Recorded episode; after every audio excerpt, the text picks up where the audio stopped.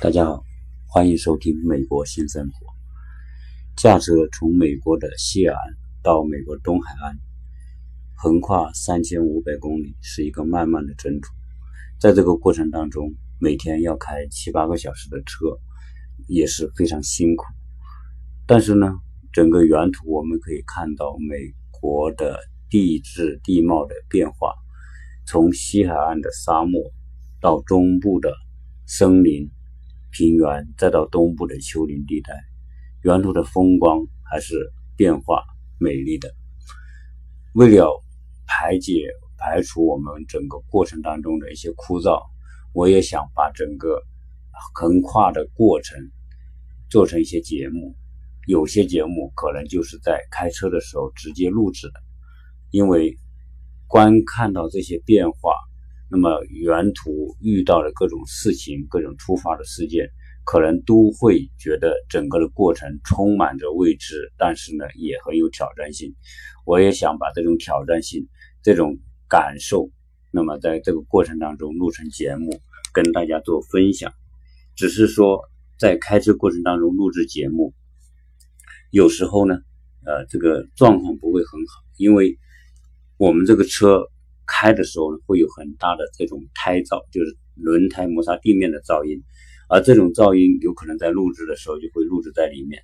再加上说开车录制节目，很多时候呢就没有办法像坐在家里那么啊很平静的、很有条理的。那基本上我会说，根据我看到的、想到的，那么就是这种随口说出来。所以这样一来呢。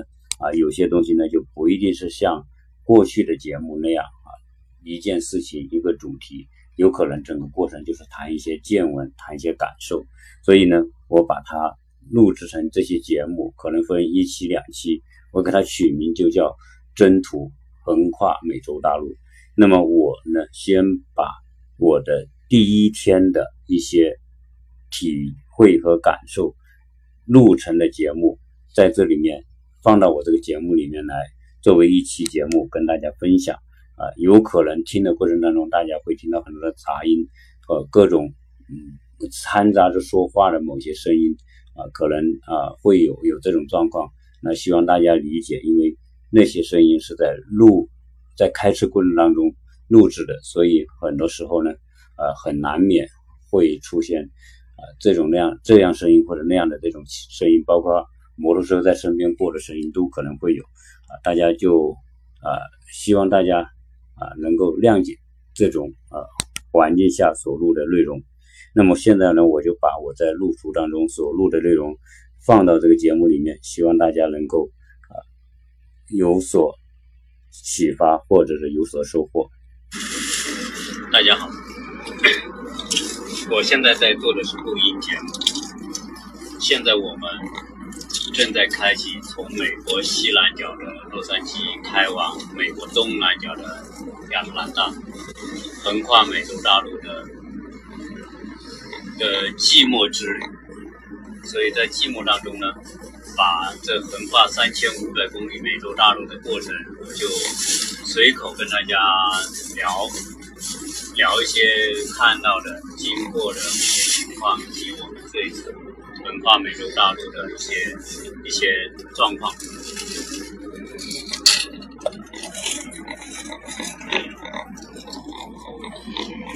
我们现在呢，车上带了很多吃的，我们一边吃呢一边开，所以所以中途呢，我录节目的时候可能会在吃东西。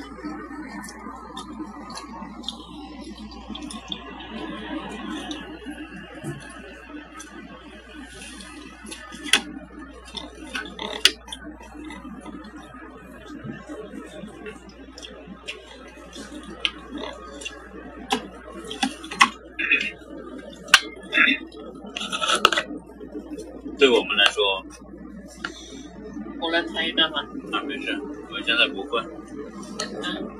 不困，我想跟大家聊一聊，这是我们搬家的情况，以以及我们怎么完成整个从洛杉矶去亚特兰大这个过程。大家知道美国人呢是经常搬家的，中国人不怎么搬家。中国人买个房子，房子天天涨价，谁都舍不得卖，所以呢，很多人买一个房子住一辈子。美国人房子就为自己服务了，所以呢，要的时候就买了，不要的时候卖了。在美国呢。一般情况下，房子也赚不了，卖买卖房子也赚不了什么钱，所以大家不会留恋一个房子，就是把它当为一个就是住的工具而已。呃，美国人对房子跟家的连接不那么强，但中国人呢就把房子当家，家就是房子。美国人不是，美国人的家是生活，房子是为自己服务的，房子跟车是同一个概概念。所以，在美国呢，房子买卖、二手房的买卖、车、二手车的买卖极其活跃。美国人玩车也是一样。那我实际上我现在录的这个节目呢，我也不知道，因为我刚才录了一段直播。但是因为在这个美国的沙漠地区啊，信号极其不好，直播我估计也播不下去。所以我试了一下之后，我还是把它改成做录音吧。录完音之后，我在。有时间的时候，我就把它，把它在我的节目里面播出来。那么我们这一次决定去亚特兰大之后，我们就因为小朋友在那边上学，然后我们就回来收拾东西。在美国呢，家具是可以卖的，反正这些东西你就不要就把它卖了。那么我们以前也专门去看过别人卖东西，所以我们也学一下别人怎么怎么卖东西啊。这个买和卖，我们都体验一下。这次我们把一些能卖的东西全部卖了，家具、床、这个桌子、沙发，能卖的统统卖，不卖的打成包。但是呢，要横跨连三千五百公里。三千五百公里不是三百五十公里，我们想想，这就像梦幻一样。那么我们就要学怎么搬。那么正好有朋友呢，他们也也从东西海岸搬过到东海岸，从洛杉矶搬到亚特兰大。这样是我们教会的弟兄，就问我们怎么搬家。那么他们就告诉我们，他们是租。呃，跟大家简单插一段，什么叫优厚？优厚就是美国的一个租车公司，专门做拖车的。美国的这个优厚这个拖车公司，呃，班车公司，就是因为美国的搬家搬家公司很多，美国人搬家很频繁。美国的服务不像中国那么方便，在美国呢，分得很细，搬家公司。给你打包全部负责，你就出钱就完了。反正你你愿意出出那么多钱，他就给你全部给你做好。另外一种呢，就叫 DIY，自己搬家，自己搬家就租车，你自己把东西装到车上，然后呢，你自己开着那个大货车。美国的驾照比中国要自由多了。我们中国分 A、B、C，C 线车只能开九座以下的小面包车和家庭车，在美国。C 牌车就是我们说的开小车的这个驾照，能开十几米长的大车，因为房车就是十几米长，很多人去玩那个大大房车，一个皮卡一拖十几米长，也就是这种驾照。所以美国驾照你可以坐货车，租货车开，搬家公司就货车，那你可能租一个货车自己开，然后刚才在路上就看到。也是搬家的，他就租了一个优厚的一个带驾驶舱的一个车，然后再租一个拖车，把自己的小车再放在这个拖车后面，就拖着走，啊，这就跟你自己情况。但是美国这个租这些车东西都很贵，租一个大的那种拖车，呃，那个那个带驾驶舱的可能要要四五百四五千美元。如果像这样从西海岸到东海岸。租一个小的，估计也要三千美元。那么我我那个朋友他们就是租的是一个 trailer，trailer 就是一个小拖车厢，就是带轮子，然后挂在我们自己车后面的那个是 trailer。这个呢分三种，一种是四乘八英尺和五乘八英尺，还有一个啊四乘六五乘八，还有六乘六六乘十英尺那种大小不一的，我们就做到一个中等。但是我们开始租的时候还不租给我，因为这个优优厚的租车点很多。我们到了前面那两个租车点，都说现在加州规定这种车呢不让不让开长途，不让异地还，所以说要到九月四号之后，系统才开开放让租。那我也不能等啊，因为我们的我们小朋友跟我们一起到了亚特兰大，他就在那边呃上学了。我在前面节目里面也讲到，在美国转学呃是很简单，那么他们很快就办好上学手续，转学手续就过去了。所以现在是生活在我们的朋友家里，呃，我们也很不好意思，因为这朋友要自自己还有小孩，还有还要照看我们的小孩，所以我们觉得很很过意不去，所以希望早一点通知，从能够回能够去到亚特兰大，然后。啊，让我们的朋友不要要要要要负担那么多的事情，照看小孩。那么我们这就就搬家心切，结果去租车呢，他说不租给我，不租给我。后来说这个车的不租，可以租个 U box，U box 就是一个集装箱，搬家用的集装箱，小型的。我说没办法也得租啊，因为毕竟还是有些东西也不可能全部都扔掉，所以虽然。大部分东西都卖了，收拾了一点东西，但是种种收收一收，那中国人过生活都是很认真的嘛，所以就会买了很多的东西，在美国也淘了很多的宝贝，这些也不想扔掉，所以打包打包就几十个箱子，那自己的这个小车肯定是拖不了的，那必须租车，那哥们不租给我，我就很沮丧，租那个 U box，我说行吧，实在不行，因为它这个价格差的很大，U box 要一千二百多美元。那个车轮，那个小拖车只要四百美元，他自己很灵活，想在哪里停就停。结果第三天我要那个 U box 送过来，他说星期一才送，我希望星期五就走。结果呢，他不能给我，就我就另外去找。结果我到另外一个城市，美国的这个城市与城市相相距就十几二十英里不近。去办事的时候，我就经过一个优厚租车点，结果我进去的时候，一个胖胖的哥们说。蛮海平，我说可以，我说我需要你帮我租个车。他说你租什么车？我要租一个车，一个那个小拖车，从加州到亚特兰大。我他说你是还在那边还对吗？我说是的，我要在那边还。呃，我还有点紧张，我以为所有的点都不行了，我就试着尝试着让他给我。我看那胖哥们很胖，一个白人，眼睛盯着那个那个。电脑屏幕看老半天，眼睛长着那种，我以为说又不行了，以为系统说，呃，现在不让做了。结果呢，他操作了老半天之后说，嗯，可以租给你。我说好，我说我我现在不能，因为我的车不能拖，我这是个 Mini One，就是一个八座的小的家用车。我说我要装个钩子，装完钩子我明天来取那个。他说可以，我先给你报预定一个。好我就很高兴，终于可以预定一个。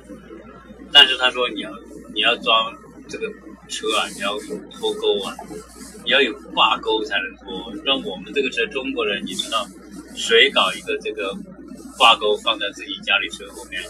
倒是那些老美喜欢那个什么，呃，开皮卡。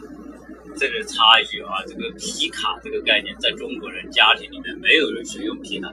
那谁用皮卡？那那不是烧的嘛，是吧？皮卡有什么用？但在美国，我一来我也认为没什么用。皮卡就是个小拖斗，没什么用。但是呢，我一个哥们，他他是我的好朋友了，在洛杉矶认识。他家他就买了个皮。我说你干嘛搞个这个车？那么大，五点多排量，很重，烧油像老虎一样，耗油很厉害。我说你你你用得着吗？他说不知道，这个车太有用了。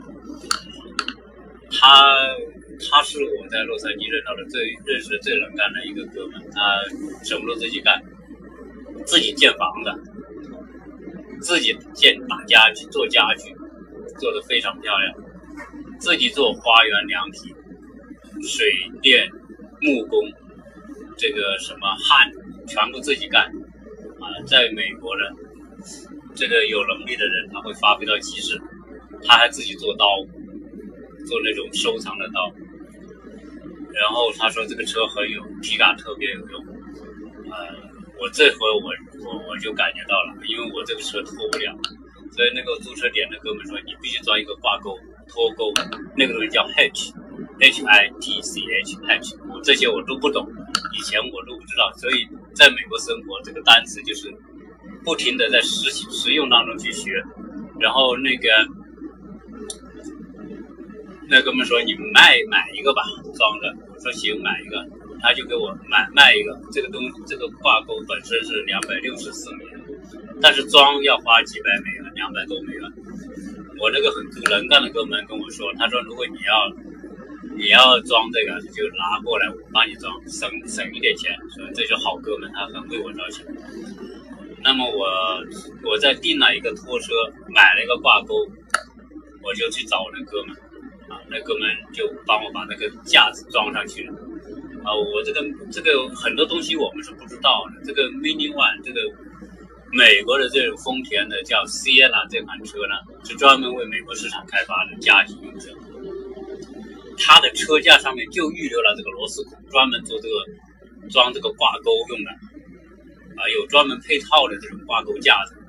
哎，我就他就这个租车点就卖了我这个车型的配套的架子，那我就找我的哥们，一个很能干的哥们，罗是相信罗啊，那么那个哥们他就帮我把这个架子装上，但是放装架子不行，那个拖车呢是有有刹车灯、转向灯，它必须跟连通我们这个 Mini One 的这个电源的啊，要不然就不能上路了，警察会抓的。呃，那这哥们说他是那个东西呢，他不会，但是他跟他一起玩呢，有另外一个专门搞车的那个哥们，也是我们一个老乡，他很懂这个电路什么的。他说我们我们请他帮忙，他说我不会，他会。结果那哥们也很爽，他说你再把车开过来，我帮你搞。结果我们那天晚上七点多钟，从我们的罗哥们家开，把我的车开到另外一家，他叫齐乐海。在住在新乐海，一个一个一个那个 townhouse 里面。那么他的跟我，他我看那小那家伙是很厉害，他是他是什么呢？他就是电路车的电路很很精通。他们专门就是在美国找那些二手车，就美国我刚才讲美国大量的二手车，新的二手车、旧的二手车都有。他就专门他拿了这个执照，专门做什么？做二手车买卖的执照。加油吗？好，我们这一边录音哈，可能偶尔会有些，呃，我们我跟我太太的对话的声音。她刚才问我加不加油，我说要加，因为开在美国西部的旷野，见到油站你必须加油，哪怕你加几升油都要加，因为什么？也可能下一段路你不一定找到加油站。虽然美美国高速公路上加油站是多了去了，但是。但是还是加满油心里踏实，所以刚才问我加不加油，我说加油。好，那我们继续聊。stop。哦，要 stop 好吧，我先 stop 一下。那那我现在录到这里的时候呢，我要把我的录音机呢就先搞一个 stop。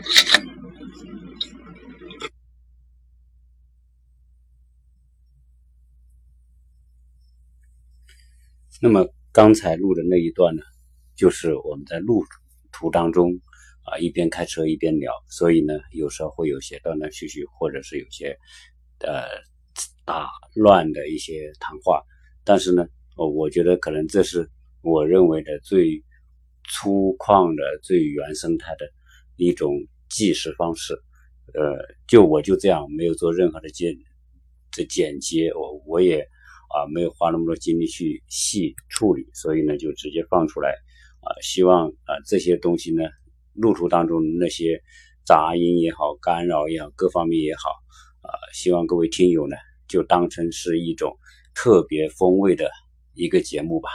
那么这一期呢，先聊到这里，后面还会有其他的录音转换转换成节目，放在我们美国新生活里面，那么跟大家介绍。